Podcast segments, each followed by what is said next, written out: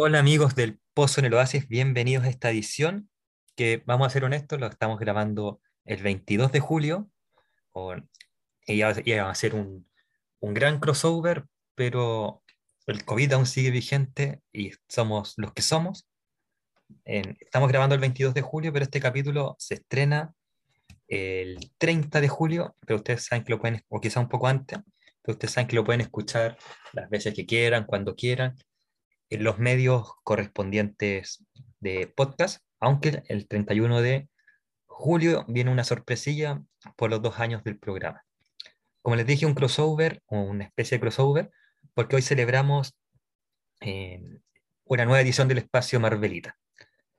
Y nos acompaña por tercera vez consecutiva, creo, eh, y segunda vez hablando de un superhéroe en específico, este caso superheroína. Saludamos a Benjamín Romero. Hola Benjamín. Hola a todos, es bueno estar de vuelta. Y es bueno tenerte de vuelta. Estamos conversando de algunos proyectos que, que Benja se podría in- eh, incluir, que estarían más que nada para la tercera temporada o quizás más adelante, dependiendo cómo esté el calendario en general. Hoy día vamos a hablar, y ya lo habíamos dicho en el último programa del espacio Marvelita, en el cual hablamos, si no me equivoco, voy a acá revisar el torpeo, porque no me acuerdo si fue el Doctor Strange el capítulo o hablamos de otro tema. Hablamos de Doctor Strange. Sí, creo que fue Doctor Strange.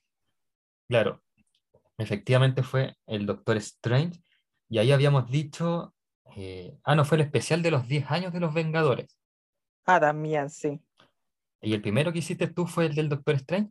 Y en el capítulo de los 10 años, a nuestros amigos que están escuchando, dijimos que este capítulo se lo íbamos a dedicar a quizás el personaje que se ha tomado el MCU desde su debut.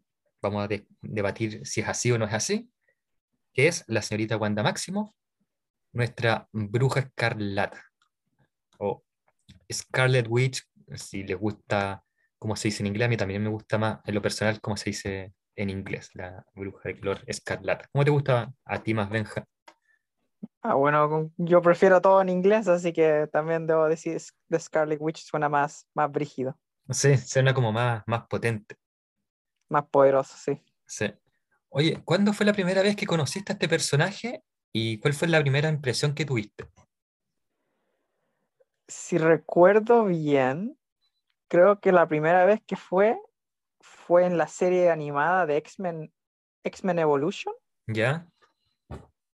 Ah, aparece bien poco eh, en esos capítulos, pero apareció y tenía como un estilo terrible punk. Sí, era como una especie de pan gótico.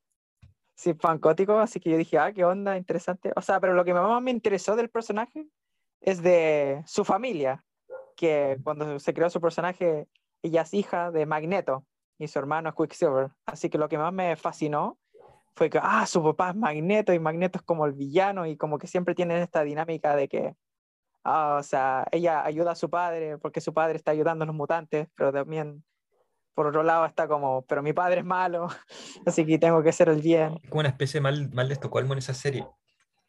Mm.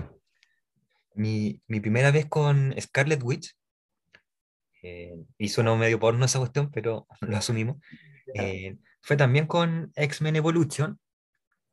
Antes la había visto en la serie de Iron Man, la de los 90, que está en Disney Plus, pero era un personaje que en los poderes que tenía, y vamos a ver más adelante por qué es así, no eran tanto como los del cómic, la, la, la personalidad era muy distinta a la del cómic, y como tú dices, X-Men Evolution toma mucho del personaje del cómic, por motivos que, de nuevo, vamos a decir más adelante, así que estén a la guaype, como se dice en buen chileno, en- tampoco los pueden aprovechar al máximo, pero es un poco más fidedigno, ¿cierto? ¿Y cuál fue la primera impresión que dice Benja? También es la misma que me provoca a mí, o sea, esa como dicotomía entre ayudo a mi padre, no ayudo a mi padre, porque es mi padre, pero a la vez sé que está haciendo el mal. En X-Men Evolution era bastante malito Magneto. Por supuesto, sí. De hecho, gracias a X-Men Evolution, que parece que ahora en Estados Unidos el tío Kevin, en una opinión personal garrafal, error, los quiere llamar los ex-mutants, porque la palabra men parece que es una mala palabra, eso es como un paréntesis, pero eh, recoge esta relación que, que se da mucho en los cómics.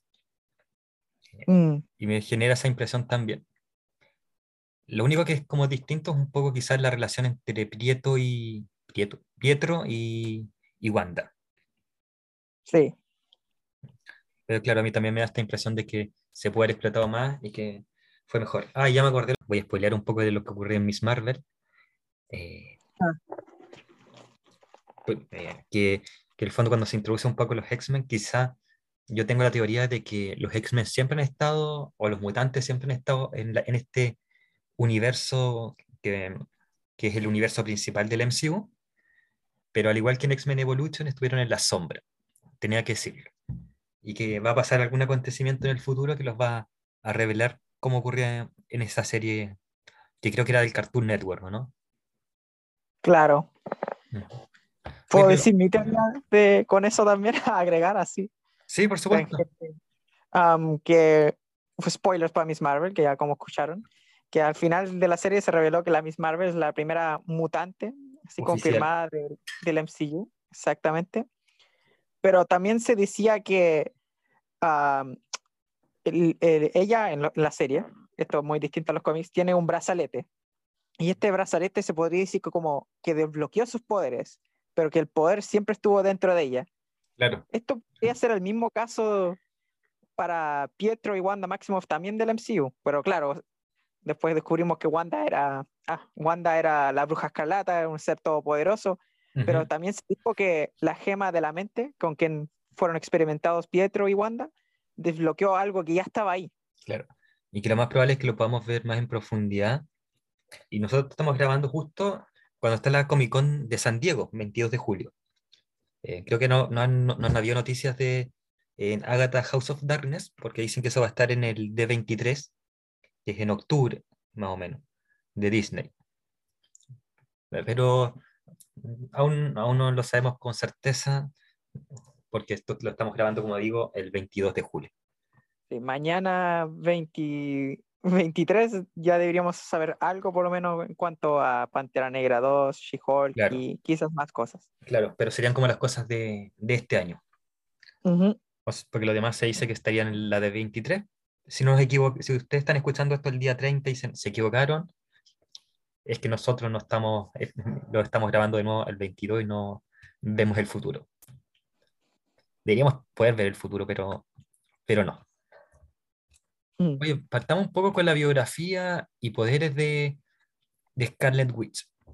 Eh, que era lo que está un poco acá en esta pauta que, que hicimos antes del programa, pero yo creo que si queremos hablar de, de estas cosas, por ejemplo, la biografía, los aliados, todo eso, tenemos que saltarnos un- unos puntos de la pauta para adelantar el tercer punto que era en todo este problema que tuvo Scarlet Witch y varios personajes de Marvel en- con respecto a su imagen. Porque si, o si no, eh, tendríamos que decir, bueno, esta es la biografía de sus poderes en los cómics, esto es, es su biografía en alguna serie, entonces como para no, no, no andar haciendo esa distinción y después explicar, yo creo que sería lo mejor partir así, ¿cierto? Claro. Y acá hay que hacer un, un poco de, de historia marvelita. Eh, a fines de los 90 la empresa estaba quebrando y empieza a vender algunas, algunos derechos a algunas compañías, ¿cierto? Está el Ujú. Sonic, Sonic, Sonic está diciendo el superhéroe, Sony, la compañía Sony se queda con los derechos de Spider-Man. Lamentablemente, porque ha dejado la embarrada, no sé si estás de acuerdo conmigo. O sea, en su mayoría tal vez sí, pero por lo menos entregó las películas de Toby. Claro, la de Andrew Garfield hay que hacerle justicia. Y está esta, esta de Miles Morales. Le tengo fe a Madame Web, que se ha atrasado. Sí, también. Por su parte, Hulu se quedó con algunos personajes villanos como Modoc, que hizo una comedia que a mí me gustó en lo particular, no me destornillé de la risa, pero bastante simpática. Se quedó con los derechos de Hulk, sacando la película del 2003, que es un bodrio, eh, y tenía la película de el 2008 que es buena, sobre, y ya lo vamos a analizar. Les tengo una sorpresa con respecto a Hulk, así que espérense hasta el final del programa. Eh, Hulu creo que también tenía los derechos de Namor, si no me equivoco. Mm, creo que sí, sí, tienes razón. Sí, de Namor y de otros personajes más, Cloak and Dagger, que es una, que una de mis series favoritas de Marvel, los Runaways. Sí, buenísima esa serie. Algún día deberíamos analizar esa dupla para hablar solamente de la serie. Está dentro de mi top 5 de, de series Marvel. también tenía los derechos de los Runaways, que también sacó una serie, que eran dos temporadas buenas y una tercera mala. Eh, o es la mejor dicho. Entre otros personajes. Pero principalmente era Hulk y Namor. Por eso nunca hubo una película de Namor antes. Eh, y. En Pantera Negra 2 será la primera vez que veremos a Namor. Claro. Un Namor además cambiado al parecer. Pero esperemos las confirmaciones que no sean tan así. Eh, y luego tuvimos, ah, bueno, y luego por parte de Fox, Fox compra algunas cositas de Spider-Man, que se las distribuye y después se las pasa a Sony, y adquiere 100% los Cuatro Fantásticos y los X-Men, dejando Marvel si quiere hacer producciones de los Avengers nomás y de los personajes que son más propios de los Avengers, ¿cierto? El problema es que Scarlet Witch es X-Men es del mundo de los X-Men, o sea, de Fox, pero también del mundo de los Avengers, porque integra los Avengers. Entonces, por eso cuando vemos eh, algunas reseñas en las películas originales de los X-Men de, Scarlet Witch, pero no usan su nombre, pero usan peores similares, o, lo que, o donde nosotros la conocimos primero, que es en X-Men Evolution, pero también está en esta serie de Iron Man, que de nuevo la personalidad es 100% distinta. Cuando, cuando fueron introducidos ella y su hermano en, en Age of Ultron, no, no mencionan que son mutantes. Claro, y los poderes los adquieren de manera distinta, y, que fue muy criticado, pero uno, uno tiene que conocer el porqué, que el, que el que estamos dando ahora, ¿cierto? El mercado moviéndose. Entonces, claro, eso es lo que ocurre con el personaje y el personaje hasta que Disney no compra Fox, no puede hacer mucho con, esta bruja escarlata o Scarlet Witch. Sí adquiere, por ejemplo, el MCU ciertos ribetes como el romance entre Visión y, la bruja escarlata, y Fox podía hacer otras cosas con la bruja escarlata como la relación padre-hijo que nunca se aprovechó, en mi opinión, de buena manera. Claro, mismo caso para su hermano que es Quicksilver, que también X-Men y también un Vengador.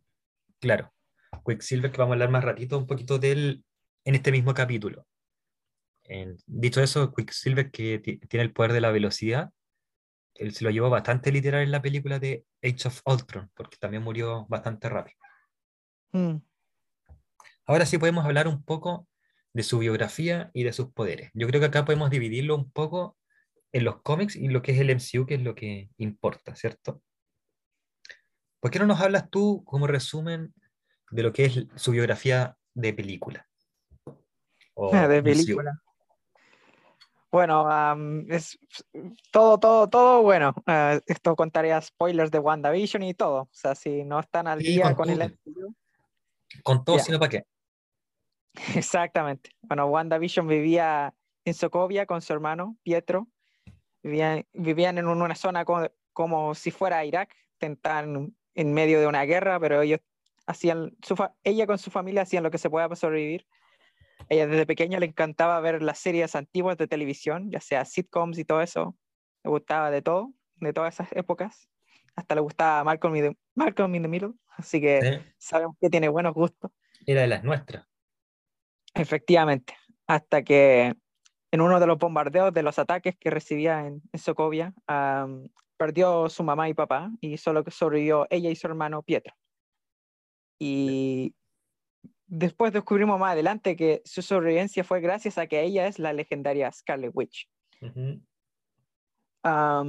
después pasa el tiempo y debido a, los constantes ataques que son recibidos que han recibido su país, ellos se postulan para hacer ah, pruebas con Hydra para poder defender su país. Básicamente como Capitán América que quería ayudar a su país en la guerra, ellos también hicieron lo mismo.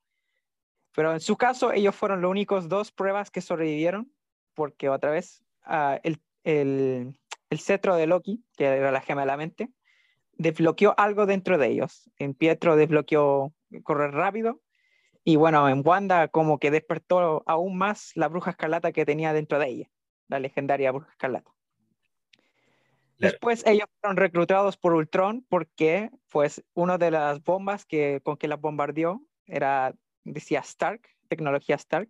Así que ellos dos tenían una vendetta contra, contra Tony Stark y los Vengadores. Y como Ultron vino a ofrecerles venganza contra Stark y todo lo que representa, ellos se unieron a él. Los dos hermanos después se dieron cuenta de que Ultron quería destruir el mundo entero, no solo los Vengadores, así que ellos tres, ah, dejaron a Ultron y ah, empezaron a ayudar a los Vengadores a detener a Ultron. Lograron eso y entre, entre el caos perdió a Pietro, su hermano. Pietro se sacrificó salvando a Hawkeye mientras estaba salvando otro niño pero a la vez también contuvo un romance con un nuevo miembro vengador. Claro, también acá, acá podemos hacer una pausa para que vayan contando un poco las pérdidas en, que ha tenido en el MCU. Ya llevamos tres, porque vemos a los dos padres muriendo y vemos a, a Pietro. Esto va a ser muy importante. Y empieza a conocer y vemos también en WandaVision está lo que tú dices, que se empieza a desarrollar el romance con Vision. Pero cuenten, cuenten, las muertes. Yo, yo estoy interrumpiendo cuando veamos estas muertes. Y llevamos tres. Sí, llevamos tres muertes impactantes para, para Wanda. Muy importante. Ya conforma este romance y este vínculo con Visión. Ah, conocemos que WandaVision, en esta tristeza, en esta tristeza y depresión que pasa, Visión como fue su, su luz. Ella pudo confiar en Visión y, y realmente tener algo alguna familia con él. una visión con visión. Una visión con visión, claro. Después sucedieron los eventos de Civil War, donde los Vengadores se dividieron. Ella formó parte de Team Capitán América y Visión formó parte de, de, equipo con su abuelo, que era Iron Man. Pero aparte de esta división y, separación del equipo, ellos aún seguían juntos. Esto hasta que...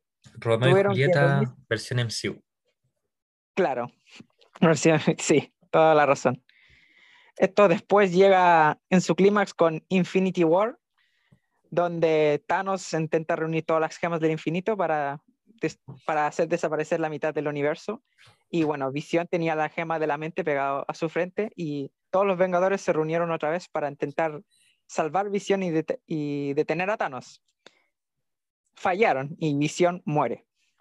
Y durante el partido, Wanda fue una de las personas que desapareció con mitad del universo. Acá falta algo importante porque cuando se dan cuenta que Thanos va a vencer sí o sí, Wanda, siendo la única que puede, tiene que destruir la, gema de, de, Vision, matándolo en el proceso, y lo destruye, lo mata, lo ve morir, eh, y después Thanos con la gema del el tiempo retrocede esa imagen pero Wanda todavía recuerda que ella, había matado a Visión, entonces tiene que ver dos veces morir a Visión. Y una de esas veces que lo ve morir eh, fue Fue ella matándolo y, y, la otra viéndolo como morían y ella impotente por no poder hacer nada. Entonces podemos decir que no son cuatro muertes acá, sino que son cinco. O sea, no se agrega como una cuarta, sino que se agrega como una quinta. También cabe mencionar lo poderoso que, fue Wanda en ese momento, porque al mismo tiempo que ella estaba destruyendo una gema del infinito, estaba deteniendo a Thanos que tenía cinco. Claro. Muy poderosa. Claro, como tú dices, después desaparece en Infinity War y aparece en Endgame. Sí, gracias a los Vengadores lograron traer de vuelta a, toda la gente que desapareció y durante la gran batalla final de Endgame, Scarlet Witch regresa y bueno, le da su merecido a Thanos, Thanos de otra línea temporal, pero ah, por lo que hizo a Visión. Ella después, en, depresión, porque como acabas de mencionar, perdió sus papás, perdió a su hermano y ahora perdió su visión. Ella, en esta depresión, sin que ella se dé cuenta, no sé cómo lo hizo, pero lo hizo. Ella creó esta fantasía, este mundo de realidad, porque otra vez, como se mencionó, que le encantaban los sitcoms, tener esta familia perfecta y creó a Visión otra vez con su magia. y encerró toda una ciudad, West, Westview, para vivir una familia feliz, pasando por las distintas épocas de, de los sitcoms, ya sea 60, 70, 80, hasta la actualidad. Claro. Y durante esto, este momento de sitcom Familia Feliz, ella y Visión tienen dos hijos. Y acá vemos de nuevo tres muertes más porque, porque volver a ver a morir a Visión, seis, y al final tiene que volver a ver a morir a sus dos hijos cuando ya decide que todo vuelva a la realidad, siete, ocho. Sí, al final eso- de WandaVision, ella, Wanda se da cuenta de lo que hizo y, y ella arregla todo, pero al hacer desaparecer el domo que tenía contenido toda esta fantasía, Visión volvía a desaparecer y sus hijos con él. Y esto desencadena lo que ya gran parte espero de nuestro público para no bajar la audiencia. Espero que lo hayan visto ya, o si no se comen el spoiler, se lo saltan o van adelantando, pero ya está en Disney Plus. Pero lo adelantan si, si es spoiler, dale, deja. ¿Qué ocurre después con Wendy? Wanda, durante los acontecimientos de WandaVision, ella descubre que es la legendaria mítica Bruja Escarlata. Es la primera vez que de hecho es el nombre mencionado en, en el MCU. Ella lo descubre porque Agatha Harkness, otra bruja que estaba buscando a, esta, a Wanda porque quería saber por cómo, cómo fue que hizo un hechizo tan poderoso para esclavizar toda una ciudad y ella ni siquiera se está forzando.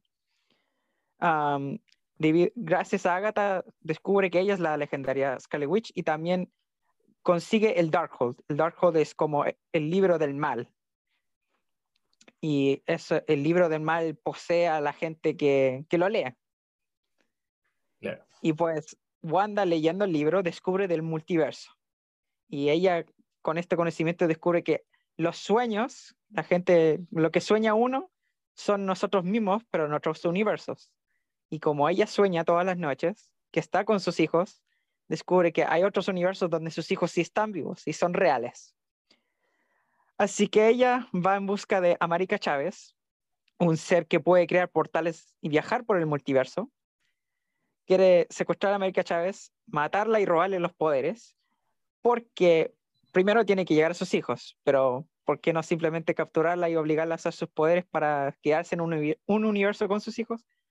Ella dice que qué pasa si sus hijos se enferman, hay muchos multiversos donde ya tienen curas para distintos tipos de, de enfermedades.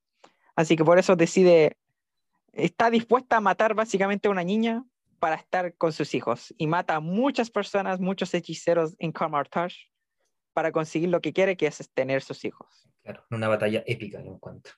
Una batalla épica. Viaja por el de multiverso. y la- mata de la película. gente. ¿Ah? Es lo que más me gustó de la película. Se tenía que decir y se dijo. Sí, buenísimo. Esa masacre. En esta película, en misma película, logra matar a Black Bolt, el líder de los Inhumans. Claro, en otro Eh, universo. Sí, de otro universo. Logra matar a Reed Richards de los Cuatro Fantásticos. Logra matar a Capitana Marvel, a Captain Carter. Mata a- al Profesor X, uno de los telépatas más poderosos de los X-Men. O sea, su, su rango de nivel está de un nivel muy alto. Claro. Muy alto. Pero al final de todo, América Chávez le da exactamente lo que Wanda quiere y le, le teletransporta directamente a sus hijos. Pero y los hijos, sus hijos de otra, de otra realidad, de otro universo, ven a Wanda por cómo se ha convertido. Se convirtió en un monstruo. Su- sus hijos básicamente reflejan, hacen que Scarlet Witch refleje y re- se da cuenta de lo que acaba de hacer, todo lo que hizo para llegar a, a, a conseguir sus hijos y su- sus mismos hijos están aterrados por lo que se ha convertido. Claro. Así que Wanda en un acto desesperado ya decide arreglar las cosas, abandona a sus hijos y destruye el Darkhold y no solo el Darkhold de su universo, pero sino el Darkhold de todos los universos para que nadie más, ya sea ella o alguien más malévolo, consiga el poder del Darkhold y podría usarlo. Y al parecer, sacrificándose destruyendo el templo donde estaban, donde se, se escribió el Darkhold, con ella. Ahí Pero también- yo creo que está viva. Sí, yo No creo yo, que está creo, muerta. yo creo que cuando esté en, en la serie de Agatha va a aparecer como en los últimos capítulos Porque mi teoría es que, que cuando en la, en la serie eh, Wanda le dice, maldice a Agatha, le dice mientras esté como la bruja, mientras yo sea la bruja escarlata, tú vas, no vas a recordar nada de esto. Pero ya no está como bruja escarlata, así que yo creo que la serie es a tratar de que Agatha recupera la cordura y va a buscar a Scarlet Witch con algún propósito. Sí, yo también creo que la próxima vez que veremos a Wanda, lo más probable sería en la serie de Agatha Harkness. Ahora yo voy a resumir, quizá un poco más breve, porque los cómics no la han puesto mucho como, como en solitario, voy a hablar un poco de su biografía ficticia en cómics. Ella, al igual que las películas, tiene su hermano gemelo Pietro. Eh, se conocen como mutantes ya prácticamente desde el principio. Fueron criados por una mujer vaca, eh, y no, no, me refiero porque era cara de palo, sino que era efectivamente un animal vaca. Adopta, perdón, primero fueron adoptados por unos gitanos, después descubrieron que fueron eh, que, que habían estado en un orfanato con estas criaturas místicas. Después empiezan a buscar, buscar, buscar y se dan cuenta que son efectivamente mutantes y se unen a la hermandad de los mutantes, estos mutantes como más, más extremistas que querían los derechos de mutantes de manera extrema. Para que entiendan un poco de X-Men, acá como entre paréntesis, X-Men se crea en la época en que estaba Martin Luther King vivo y Malcolm X. Entonces, el profesor Xavier y los, y los X-Men eh, representan la visión de Martin Luther King y los Magneto y la hermandad de mutantes donde estaba Wanda representan la, postura de, del amigo Malcolm, de Malcolm X, que no es mi amigo porque sus métodos distan de lo que yo pienso para adquirir derechos, pero es una historia que no tiene nada que ver con esto. Después de hacer mucho tiempo el mal, Wanda y Pietro deciden reivindicarse y junto con Hawkeye, que también quería reivindicarse, un personaje que quiero hacer un capítulo especial, porque creo que no lo he hecho, tengo que revisar, eh, se unen en estos Vengadores, los aceptan y empiezan a trabajar en los Vengadores en la costa oeste, donde Wanda conoce a Vision, al igual que en la película, se enamoran, forman una relación, de nuevo acá estamos con estos gemelos ficticios a través de un pacto con Mephisto, de hecho por eso en WandaVision se rumoreó tanto lo de Mephisto, y además estaban los, celos de Pietro. Como les dije, habían descubierto que Magneto era el padre de estas chicas, junto, de estos gemelos, junto con otra mujer X, y poco a poco se vamos dándonos vueltas en los orígenes de Wanda, porque a veces es hija de Magneto, a veces no. Esto se debe también a que, como le estaba yendo muy bien las películas de, de los X-Men, muchas veces como que querían sacarle un poco de, del mundo de los cómics o guiarlo. Dentro de los cómics de Wanda tenemos cómics que quizás comentemos más a futuro, pero entre los más notables está eh, Desunidos, eh, Avengers Desunidos y Dinastía M. Pero eso más, más o menos los cómics, como que está esta relación con, con Pietro que es mucho más desarrollada porque Pietro en el MCU dura muy poquito. Y también destacar la relación con Magneto, eh, y esta relación con, con Vision, que son mucho más, más fuertes. De hecho, en los 70 tiene un número de Scarlet Witch y Vision que lo leí, pero no lo pude terminar de leer porque era mucho texto. Eso, bueno, si, si se dan cuenta, hay muchas coincidencias entre el cómic y la, y la película, o sea, y el mundo del MCU, en el sentido de que siempre se está buscando constantemente los orígenes, ¿cierto? Del que está el tema de la depresión en ambos vigentes, que en ninguno de los dos casos controlan sus poderes, eh, entre otras cosas, ¿cierto? Eh, no sé, Benja, si, si tienes otro paralelo. O no, el mundo de los cómics, o sea, ahora el MCU, debido a que ahora tiene los derechos de, de, los X-Men, porque ahora Disney está mezclado con Fox, ahora pueden hacer muchas cosas que no tenían antes, ya, ya sea introducir los mutantes, ahora perfectamente podrían decir que Scarlet Witch es una mutante.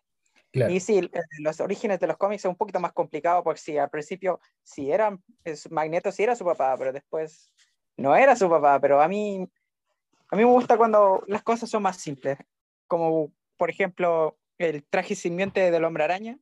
Supuestamente el simiente primero fue Spider-Man, pero gracias a los cómics, ahora supuestamente fue Deadpool. Claro. No sé si, no sé si sabías eso. Sí, sí, leí ese cómic. de Deadpool, cosa- pero eso fue como más que nada como para una parodia de Deadpool. También un eh, tengo muchas ganas de hablar de Deadpool. No, no sé, quizás no sea el 2022, pero el 2023. Del 2023 no pasa, el, ahora que mencionas a Deadpool, que se hable del personaje Bocazas. Claro, tal vez antes de, de Deadpool 3. Sí, e- eso sí, de que, no- pero no va a pasar del 2023 que vamos a tener su, el especial de Deadpool porque es justo y necesario.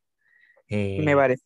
Pero pues pero- como decía, yo encuentro que el hecho que sea familiar de Magneto y tenga toda esa dinámica entre la familia vuelve el personaje aún más interesante. Así Sí. que, no, eh, muy, muy bacán ver en los cómics. hay diferencias grandes, como dijimos, pero también hay muchas cosas en común. Sí, Entonces, eh, así que hay para que la gente pueda ir más o menos entendiendo la, la dinámica y por qué están estas diferencias que muchas veces los fan, el fandom, que de repente un poquitito tóxico, en, discute y llora. Entonces, como dijimos, estaba esta cuestión de, de la toxicidad del fandom, porque claro, dicen, "Ah, que lata que no se parezca tanto a los cómics. A mí me gusta que no se parezcan tanto los cómics. Creo que es algo que siempre hemos dicho en el espacio Marvelita, que qué bueno que esté esa origi- originalidad. Eh, no sé, en tu claro. caso. onda, eh, en- hay casos donde ah, ciertas cosas deberían ser fieles, pero también que le den otro giro interesante y, no, y distinto, Se agradece. como se agradece, onda. Igual le- supongo que para un creador es difícil manejar esa línea. Así como, ¿cómo podemos hacer algo fiel, pero también innovador? Claro. Y que es algo que leí, algo fuera de Marvel y del género superheroico, pero que leí que dijeron los hermanos rusos sobre la adaptación y espero algún día hacer un capítulo de esto aislado, pero de Hércules, del remake de Hércules. Eso mismo. Claro.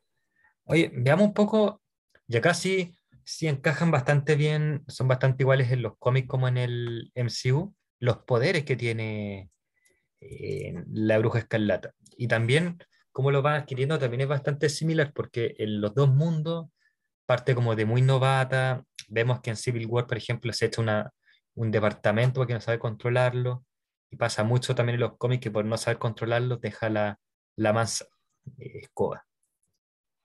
Efectivamente. Ella tiene el poder de, el principal poder es el de manipular la realidad, ¿cierto? Sí, Que se ve más que nada en, como tú dijiste en tu, bien- en tu súper buen resumen, en WandaVision, por lo menos en el MCU. Cuando Ujú. esta, esta ciudad. Entonces, acá mira, en en esta enciclopedia de Marvel que yo tengo, de los Avengers, sale que más que la realidad es la magia del caos, entonces puede controlar como el caos en sí. sí, efectivamente. Eso también es fiel al MCU y a los cómics. Claro, acá también dice que eh, puede manejar hechizos simples que, por ejemplo, afecten la probabilidad hasta la escritura, hasta la escritura en la realidad misma. Y eso también se ve en los cómics, por ejemplo, en el, el Avengers desunidos, ¿cierto? Cuando crea estos ultrones falsos, le pone una bomba de tiempo a, a, a Jack of Hearts, o, a- o esta visión que saca mini ultrones, o puede crear eh, invasiones alienígenas que nunca existieron. Claro. Pero, so- pero sobre todo en Dinastía M, cuando eh, crea este mundo paralelo, que es el mundo gobernado por los mutantes, y para que decir la famosa frase, ¿cierto? Claro, no more mutants. Que fue uno de los rumores, entre paréntesis, del Doctor Strange, que decía que iba a decir More Mutants. Sí, yo también tenía esa teoría. Una parte de mí quería que pasara. Todo el mundo quería y todo el mundo, yo creo que era lo que todo el mundo pensaba que iba, iba a decir. Y además crea los campos de energía, que se llaman los campos X. Entonces, cuando ustedes vean la miniserie de nuevo, que la idea es que la vean, eh, cuando Darcy Lewis dice, hoy estos campos son X, porque son hexagonales, pero en verdad una referencia al cómics porque ella crea estos campos X eh, dentro de su repertorio. Efectivamente. Oye, pero ya. Entonces, altera la realidad a través del caos. Y, de, eso, es- de hecho, es una diferencia que vemos en, en la película de, de la segunda de, del Doctor Strange, ¿cierto? Porque le dice Wong a, al Doctor Strange que ellos manejan la magia blanca, entonces tienen que ir con alguien que, que maneje la, la magia negra y la realidad del caos, que sería Wanda. Ujú. Está ese poder. Está el poder de alterar la realidad de forma fácil, pero también de reescribirla. Ahí tenemos otro, otro segundo poder. Eh, y el otro poder, que es el de crear estos campos de energía que puede dispararlos y protegerse. Si tú tuvieras uno de los poderes de Wanda, ¿cuál te gustaría tener y por qué? Así como para hacerlo como más, más lúdico el capítulo. Uf, estaría bueno cambiar la realidad, como en, el, en WandaVision, como cambiaba las teles, cambiaba la leche. Onda, estaría bueno así como tener un agua y, y convertirlo, no sé, en una bebida. Mm. No vamos a decir la marca porque, ¿sabes cuál? A, a mí de, esos poderes me gustaría tener más que el de alterar la realidad. No, en verdad ¿Qué sí, el de, el de alterar la realidad, pero ahí siempre hay consecuencias nefastas cuando uno altera la, la realidad, así que mejor, Ah, yo tiré un ejemplo igual, algo piola, ¿no? Así como que voy a cambiar el espacio y tiempo. claro. claro. Pero por ejemplo, eh, poder vencer a Thanos sería genial ahí como... Eso también fue un control de realidad porque controló, modificó ciertos aspectos mm, eh, metafísicos, usó la energía, ¿cierto? Mm, Oye, pasemos aquí a los aliados y a, y a los enemigos. Dentro de los aliados, que también es familia, porque yo creo que más que clasificar a, a, a Wanda dentro de acá como aliados, enemigos, podemos decir que familia que ama y familia que odia, ¿cierto? Eh. Eh, acá me sale, por ejemplo, igual dentro de los enemigos que podemos destacar, el, el Fénix en, dentro de los cómics, que es una fuerza que en un principio posee a, a Jean Grey, pero después empieza a poseer a otros personajes, y Wanda es como la única que lo puede vencer. Eh, sí, en Avengers vs. X-Men, sí. sí. En Morgana Le Fay, que nunca la había leído. pero Ah, ya aparece en Runaways temporada 3. Ah, ya. Y uno de sus grandes enemigos es el Doctor Muerte, Víctor Von Doom, que generalmente es el villano de los Cuatro Fantásticos, pero también ha sido villano de Black Panther y ha Sí. sido enemigo de, de WandaVision y eso lo podemos ver en la segunda individual de los Young Avengers, que se rumorea y cada vez como más cierto se viene.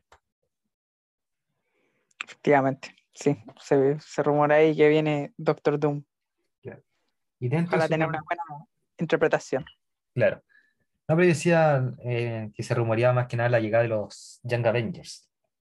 Ah, bueno, sí también. Y ahí podría estar Víctor Bond, que también fue un enemigo de Scarlet Witch, me refiero en el segundo volumen de Los Jóvenes Vengadores. Eh, dentro de los amigos, así como más notable, está el Capitán América, que en los cómics y en las películas es el que más fe le deposita a Wanda. En los cómics es la- el que siempre está dispuesto a perdonarla, sobre todo después de Desunidos, que es un cómic que vamos a estar mencionando mucho en lo que queda del capítulo. Y en Civil War, por ejemplo, cuando Tony la tiene como cautiva, es el Capitán América el que dice no voy a firmar nada hasta que ella esté libre. Claro, también la apoya cuando estaban viendo el reportaje de Lagos. Claro, Estuvo ahí para apoyarla, podemos para que no se que, echara la culpa. que cuando estamos viendo, cuando estamos, cuando estaban viendo el reportaje de Laos, eh, Steve Rogers estaba a su lado. Eh, un mal Claro. chiste. Eh, estoy para Viña junto con Ricardo de Meruane. Eh, oye, pero otro de los aliados que no está, que no es, no es un aliado en el cómic, pero sí en la película, es Hawkeye. Ah, sí, Hawkeye. Hawkeye de, de Clint Barton, en- que es el que en Hechos of Ultron se pega este speech cuando le dice a, a Wanda, si sales por esa puerta, eres una vengadora, así que te vas a Mm. tener que comportar como tal. Es un speech mucho más genial, entre paréntesis, pero, pero, pero ahí está. Para que el que quiere verlo, yo creo que es, motivacional, nivel corazón valiente. Claro. Y después vemos de nuevo esta alianza dos ocasiones más en Civil War, si no me equivoco. Cuando la va a rescatar. Claro.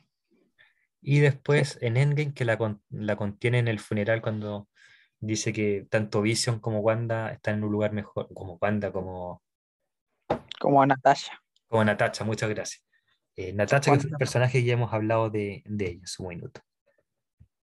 Eh, entonces, ha sido un aliado importante. En las películas no ha sido en los cómics, ha sido como una, de- un detractor. Bueno, igual se lo pitió, entonces le Ah, encuentro, sí. la, le encuentro la razón que, que no le tenga mucho cariño a Clint Barton. Claro. Eh, antes de pasar a la familia, ¿me queda algún aliado de Wanda importante, tanto en los cómics como en la serie? Mm, que supongo que Visión, pero también es como, también forma parte de la familia. Sí, No sé, lo estoy dejando en la familia. Quizás podríamos decir Mónica Rambeau en la serie, que es como la única que se anima a comprender un poco, o por lo que está pasando. claro, y apapacharla, por decirlo de alguna manera. Claro. Y a todo esto, ¿cómo crees que se va a dar un poco esa relación, asumiendo que Elizabeth Olsen se envuelva? Que yo creo que debería volver porque es como el gran rostro de, del MCU a partir de ahora. Sí, yo creo que va a volver. Eh, pero yo creo que va a ser bastante interesante esta dinámica entre Mónica Rambeau y, y, y así Natacha y Wanda. No sé por qué se me pegó el Natacha. Así, o sea, si es que se vuelven a encontrar, porque sabemos que. Mónica Rambeau la vamos a ver otra vez en The Marvels con la Capitana Marvel y la Miss Marvel. Y eso Con será más. de, de musical más. posiblemente. Hay que, vamos a ver qué tal las voces. Sé que Brie Larson canta espectacular. Las otras, Ah, no sé. Oye, y otra realidad de los cómics, y lo quiero decir porque el cómics que voy a, a mencionar la tiene como aliada y que en la serie son enemigas, por eso también lo quiero mencionar. En los cómics hay que decir que Agatha Dark- Darkness es Darkness. una aliada de, de Wanda en los cómics. Es la que lo ayuda a equilibrar su, a su la que le, es su cable a tierra, la que le enseña muchas cosas. Sí. También Agatha Harkness, ella es como la niñera también de los hijos de los cuatro fantásticos. Claro, y en el caso de Wanda es como una, es como, no solamente la profesora, es como la madre. Sí, una guía. Claro. Si Gohan tiene a Piccolo, eh, Wanda tiene a Agatha. Claro.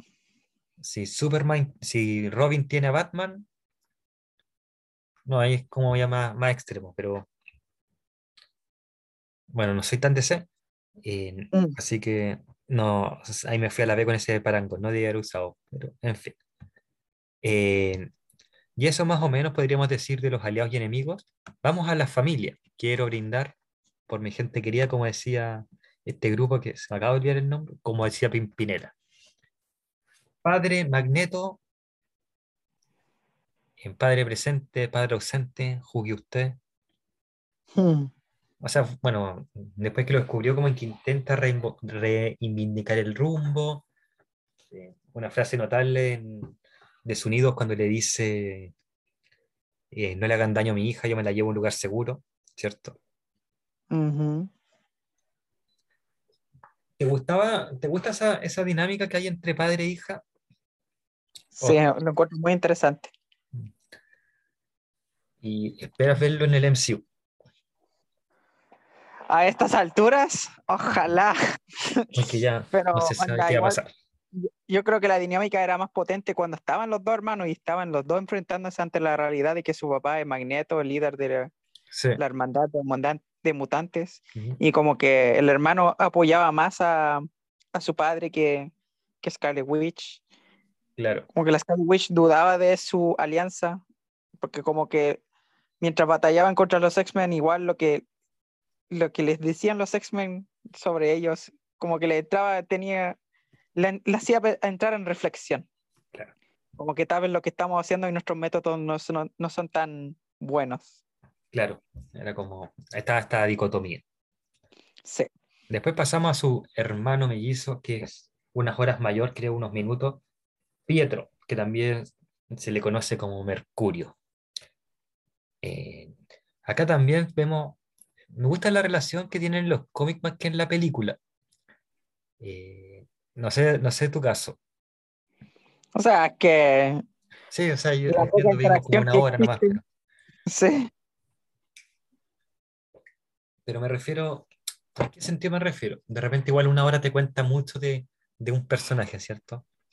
Eh, claro. Y podemos ver, por ejemplo, que Pietro y Wanda en, la película se tratan como iguales. Sí. Toman las decisiones en conjunto. Pietro de repente intenta como liderar un poco más, pero, pero al final igual eh, escucha a Wanda y se ve como un poco más consensuado y que toman ciertos ciertos acuerdos y ciertos arreglos. Pero los mm. cómics es distinto. ¿Tú viste la serie Rugrats? Ya sí. Es que lo digo porque tú eres una generación más, que... Hay 10 años de diferencia, pero... Ah, ya, ya sé, creo que sé qué comparación voy a tirar. Phil y Lil.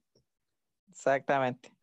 Que, que de repente peleaban, pero igual se abonaban. Eh, y es más o menos así en los cómics. De hecho, en Civil War 2, para no ir a, a la 1, porque están desaparecidos ambos ahí, en la Civil War 2, eh, Scarlet Witch quiere ser eh, neutra y Pietro quiere estar en el equipo de, de, la Capitana Marvel con su hermana y hay como un conflicto y una pelea, eh, ¿cierto?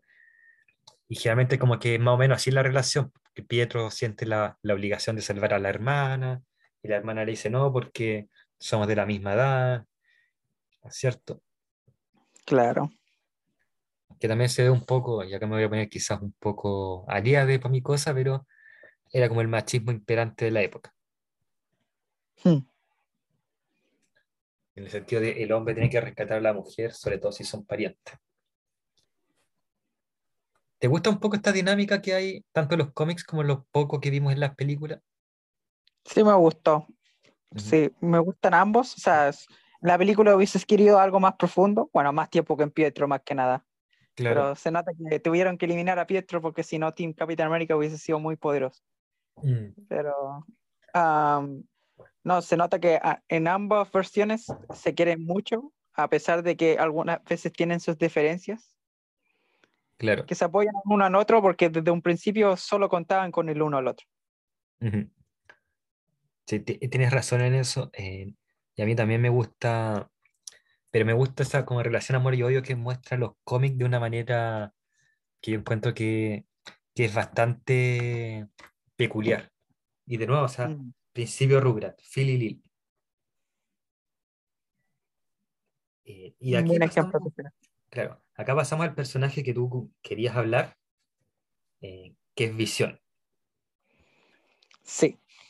Que, bueno, cuento aparte, y espero que esta vez sí resulte la talla, ¿Tú sabes qué tiene en común eh, la Wanda de, del MCU con Daredevil? Ah, por supuesto. ¿Qué cosa? Ambos perdieron su visión. Ambos perdieron su y que ambos tienen el traje rojo, en teoría, pero bueno. Eh, no me, me, fregaste, pero, pero claro, eso. Eh, ¿Qué te parece esta, esta pareja romántica? Para mí, tanto en los cómics nomás, porque aún no, no, no surgió con fuerza en el MCU eh, y en la televisión en general. Pero los cómics, mi segunda pareja favorita de Marvel. ¿Cuál es? Eh, así que, pero me voy a reservar un poco. ¿Qué, qué te parece esta pareja? No, me parece bien extraña, pero yo creo que el hecho que sea extraño, que una mujer se enamore de un androide, eh, le da una dinámica interesante. Es distinto, e, es, bacán, onda, cuando quisieron formar una familia y básicamente crearon hijos porque agarraron, hicieron un trato con, con Mephisto y después como que Visión tuvo otra familia y que Visión fue creado por Ultron y también entra en conflictos porque a veces Ultron vuelve la vida y quiere poseer a Visión. Onda, la pareja en sí yo encuentro muy interesante y bacán. Y me encanta la dinámica que tienen en WandaVision. ¿Sabes qué? Me está acordando porque, claro, los dos, Ultron los crea, eh, pero en los cómics Ultron crea Vision por, por varios genes, cambia un poco la historia de Ultron, no la vamos a entrar ahora. De hecho, el año pasado, cuando hablamos de los villanos, como que lo comentamos más a raíz de Ultron. Pero como tú dices, claro, ambos son hijos, eh, Vision es hijo de Ultron y, y tienen como esta, esta relación que, que es rara y que los cómics es bastante abordada. De hecho, hay como peleas ahí entre Pietro y, como habíamos dicho, como, como Pietro es muy protector en los cómics, hay una pelea ahí entre Vision y, y, y, Pietro. Y ahí también entra la pregunta de, una pregunta en un cómic de los 80, 70, que es, eh, ¿cuándo un android, cuándo un humano es humano? Exacto. Que, después lo aborda Ted 2 en la película. Claro, así. Oye, entonces, eso es como Pietro. Yo, yo decía que es mi segunda pareja favorita de, de Marvel, y muchos de, pensarán quizá, aunque lo dije cuando hicimos el capítulo de Jessica Jones, eh, muchos dirán que, mi pareja favorita es Luke Cage con Jessica Jones, una pareja que me gustaría tener una Jessica Jones para mí, aunque bueno, yo no pego, pero con esa diferencia. Me gusta mucho esa, esa dupla en los cómics, creo que fue el, el gran error de la serie Marvel Netflix no habérsela jugado más con esa pareja. Mm. Onda que hubiesen llegado a tener hijo y todo eso. Claro. Que de hecho tiene una hija que se llama Daniel. Y bueno, vean un poco más. Vean, vean ese capítulo que grabamos de, de Jessica Jones el año pasado. Ahora pasemos a los. De acá abro segundo de. Abro eh, pregunta, ¿cierto? Los hijos de Scarlet Witch.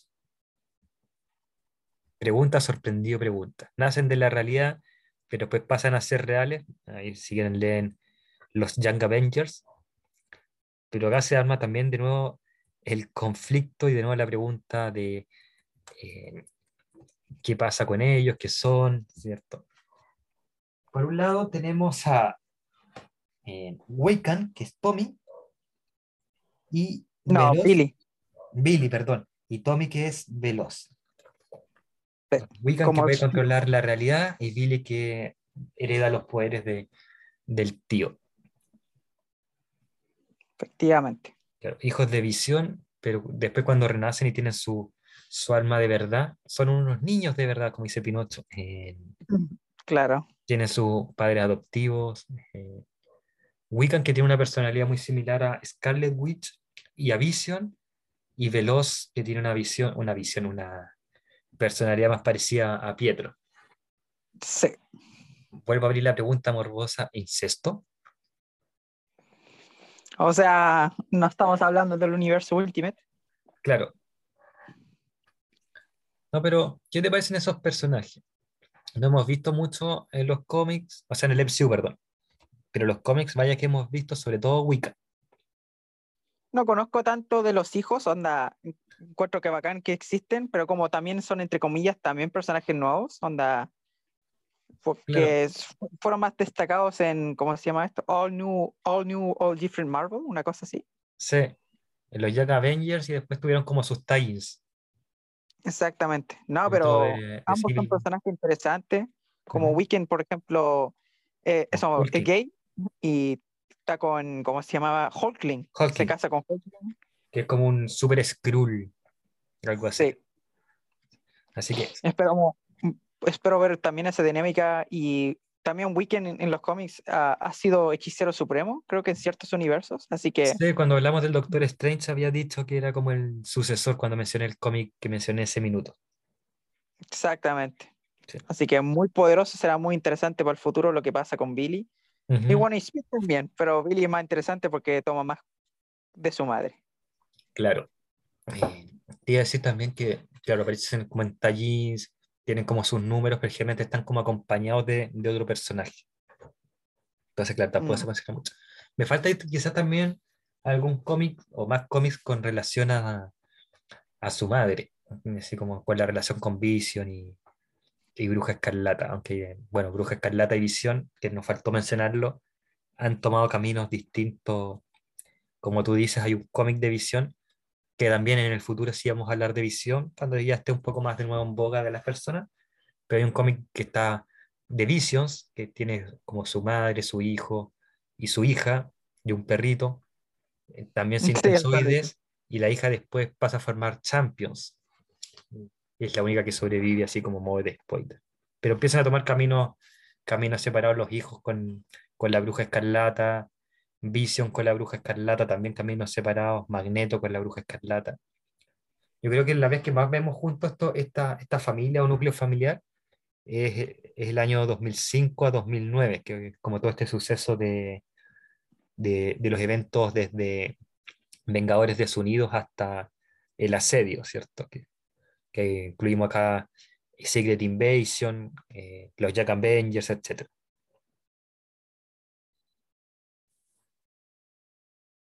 No sé si estás de acuerdo conmigo.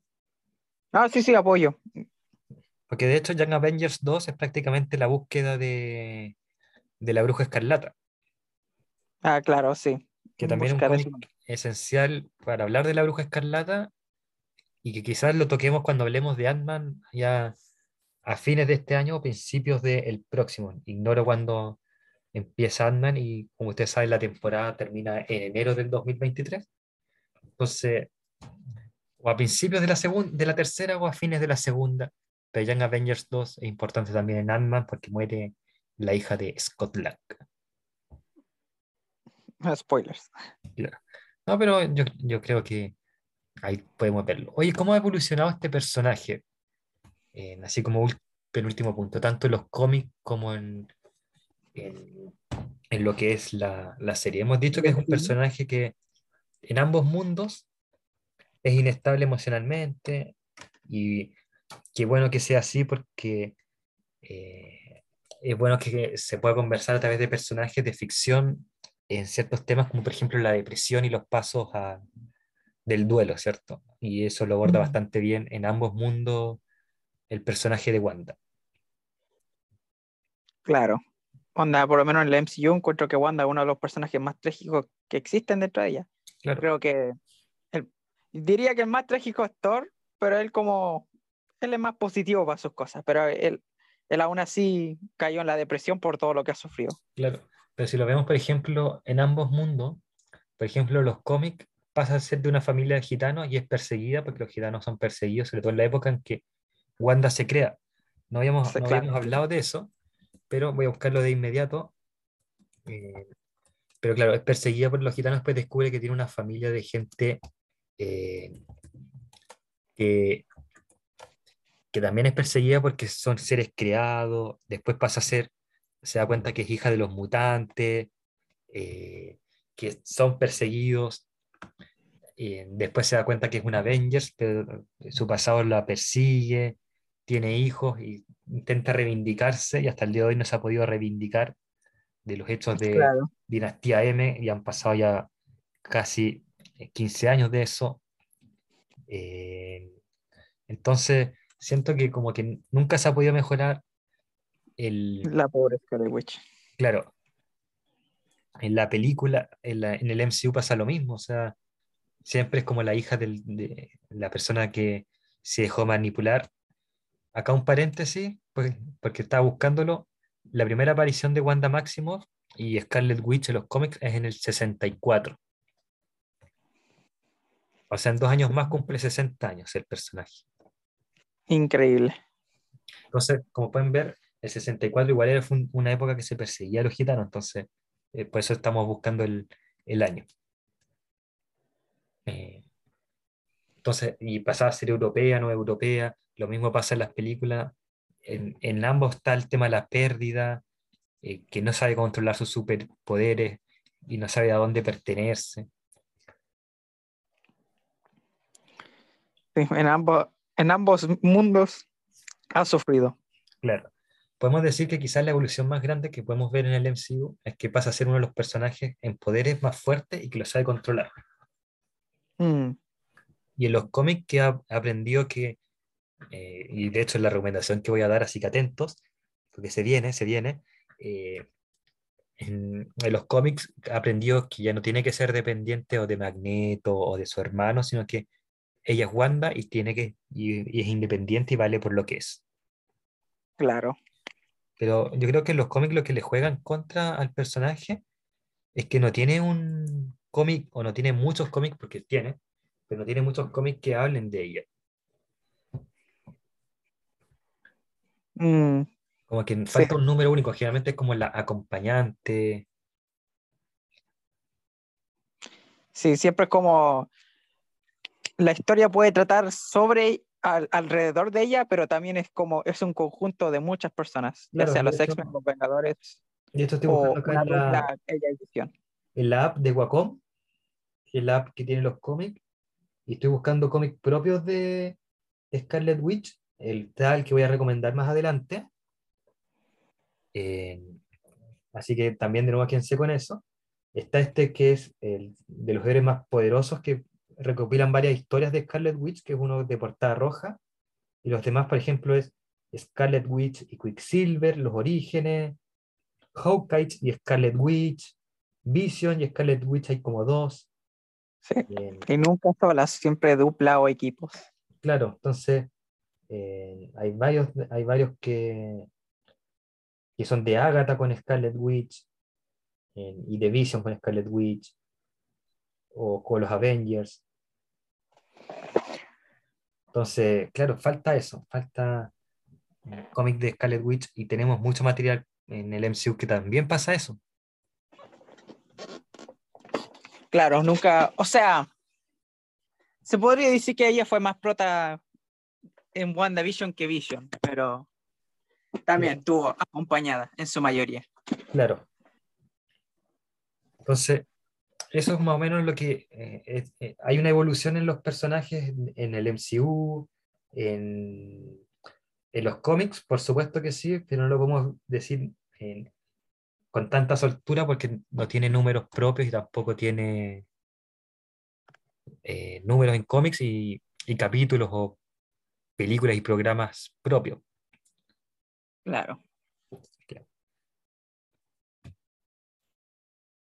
Entonces, ya, hemos hablado de la evolución, hemos hablado, yo creo que largo y tendido este personaje que cada vez en el MCU se toman las revoluciones y si el MCU se va tomando sus revoluciones, lo que es bueno, quiere decir que eh, las películas, que los cómics van a darle más protagonismo y quién sabe, en el futuro, espero, salgan más números de, de Scarlet Witch.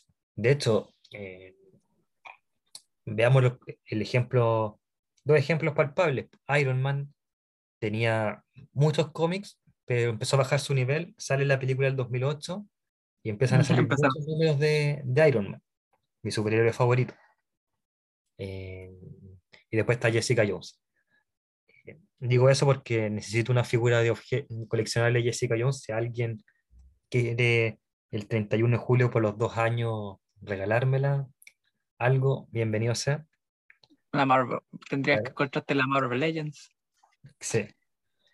O el Funko. Lo que venga primero. O si quieren, re- me regalan un saludo de Kristen Ritter. Oye, entre paréntesis, hablando de eso, no sé si sigues a Kristen Ritter, pero ha estado, Sí. har- ha estado harto rato en el gimnasio, Sí, está sospechosa la cuestión. sacándose fotos con los casts de, de Jessica Jones. Sí, sí, onda, buena señal. Sí.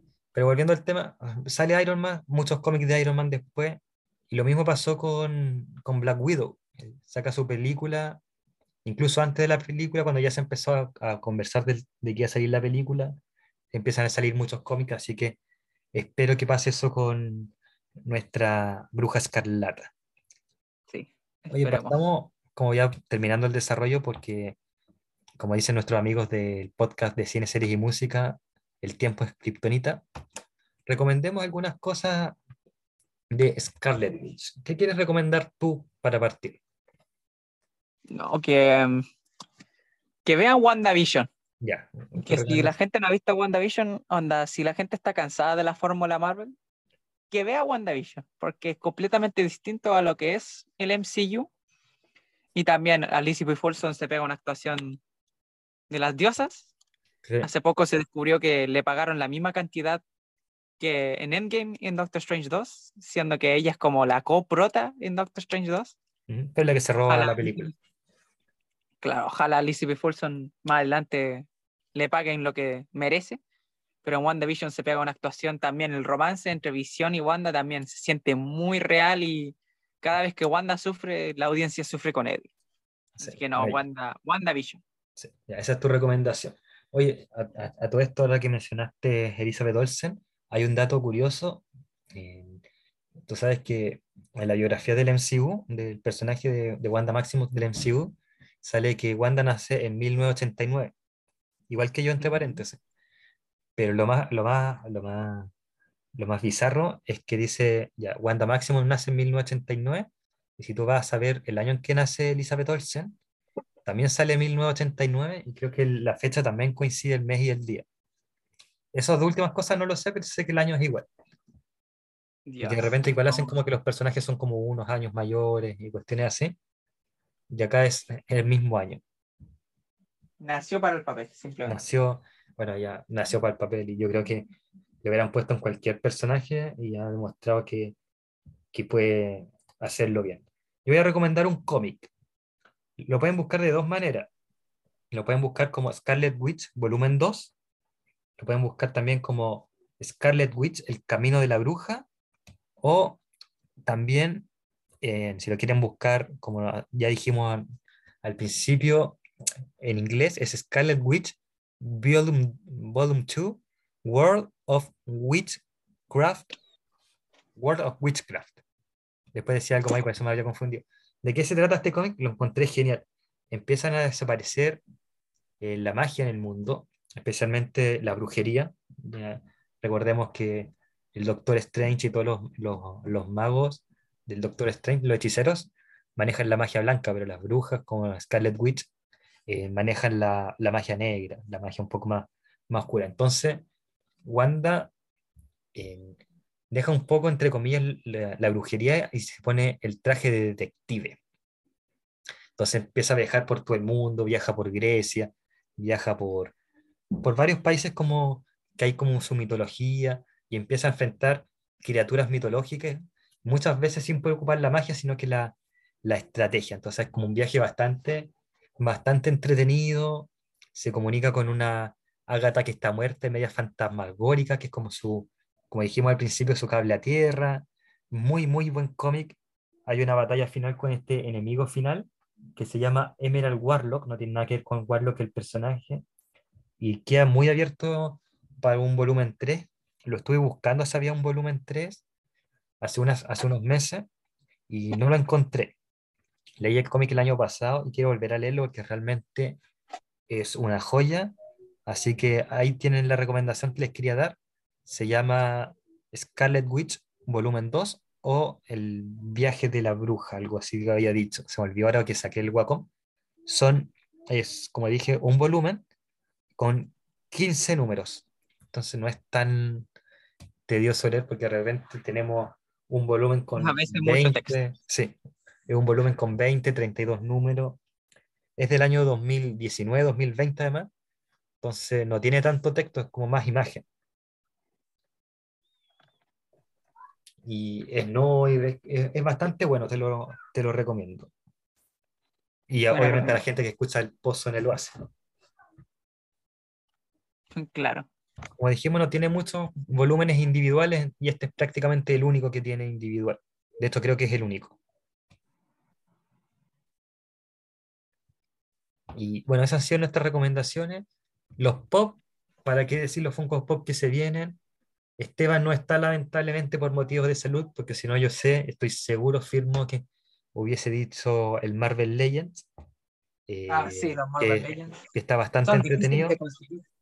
Le mandamos un saludo a Esteban además, le deseamos una pronta recuperación ahí de su salud. Yo creo que ya está recuperado porque esto se subió el 30, está subido el 30 de julio o 31, entonces pero esperemos que se haya recuperado. Que la fuerza lo acompañe. Exactamente. Oye, entonces este fue nuestro programa. Muchas gracias, eh, Benja. Recuerden que lo pueden seguir en el Instagram que siempre menciona, pero si quieres lo puedes volver a repetir.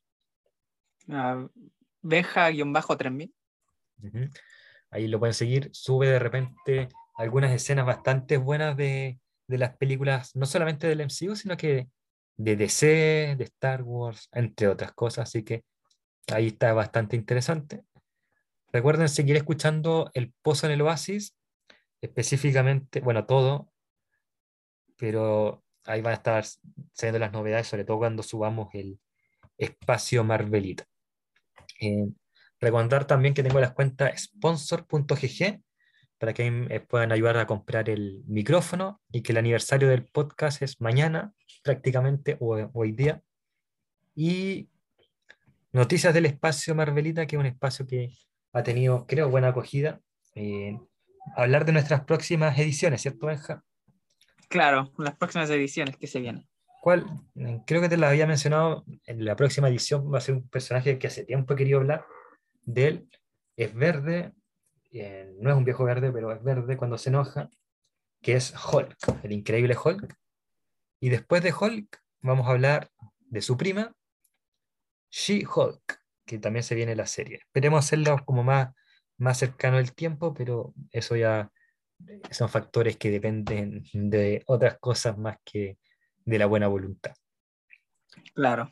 Pero hoy hemos visto a Scarlet Witch y ya pronto, espero más pronto que tarde, Hulk primero, Bruce Banner Hulk, que ahí hay mucho que hablar, y She-Hulk, que hay que hablar también de ella, no solamente porque se viene la serie, sino porque también ha sido un personaje que ha estado bastante vinculado en las series de Hulk, que, ha sido, que no han sido pocas. Mm. Saludos, Benja, que estés muy bien. Y amigos, nos escuchamos en otra ocasión. Que les vaya bien a todos. Chao, chao.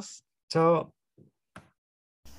Como ustedes saben, el Pozo en el Oasis tiene algunas pymes que les gusta eh, ayudar, como por ejemplo Trade Games, la mejor tienda de Funcos. Ahí accede a su catálogo online y ve qué productos, Funcos y otras cosas tiene que ofrecer.